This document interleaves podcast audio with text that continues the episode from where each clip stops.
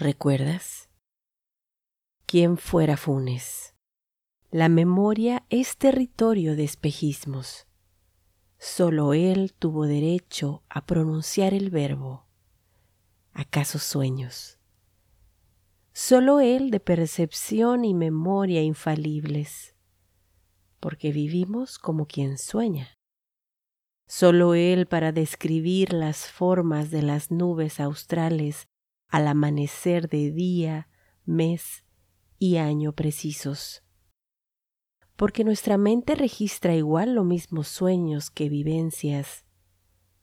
Solo Él para recordar el fuego cambiante y la innumerable ceniza.